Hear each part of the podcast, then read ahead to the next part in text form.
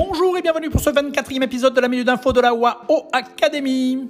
Ce 14 août, quand toute la France voit rouge selon Bison Futé, en Chine, on célèbre Tsi Si, la Saint-Valentin chinoise. Cette fête vient d'une légende d'amour entre un berger et une déesse qui remonte à quelques 2000 ans.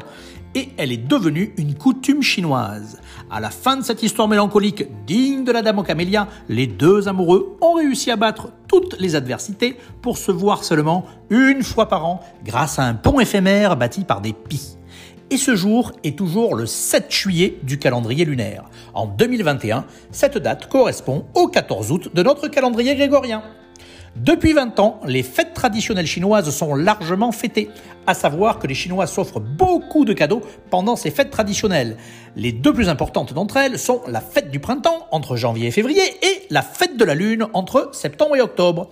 Pour nos champions qui exportent le plus vers la Chine, c'est bien au cours de ces deux périodes qu'ils se réalisent le plus de transactions. Maintenant, à vous de jouer pour bien comprendre les coutumes chinoises afin de mieux établir votre stratégie export après le Covid. Allez, à très vite pour un nouveau podcast et portez-vous bien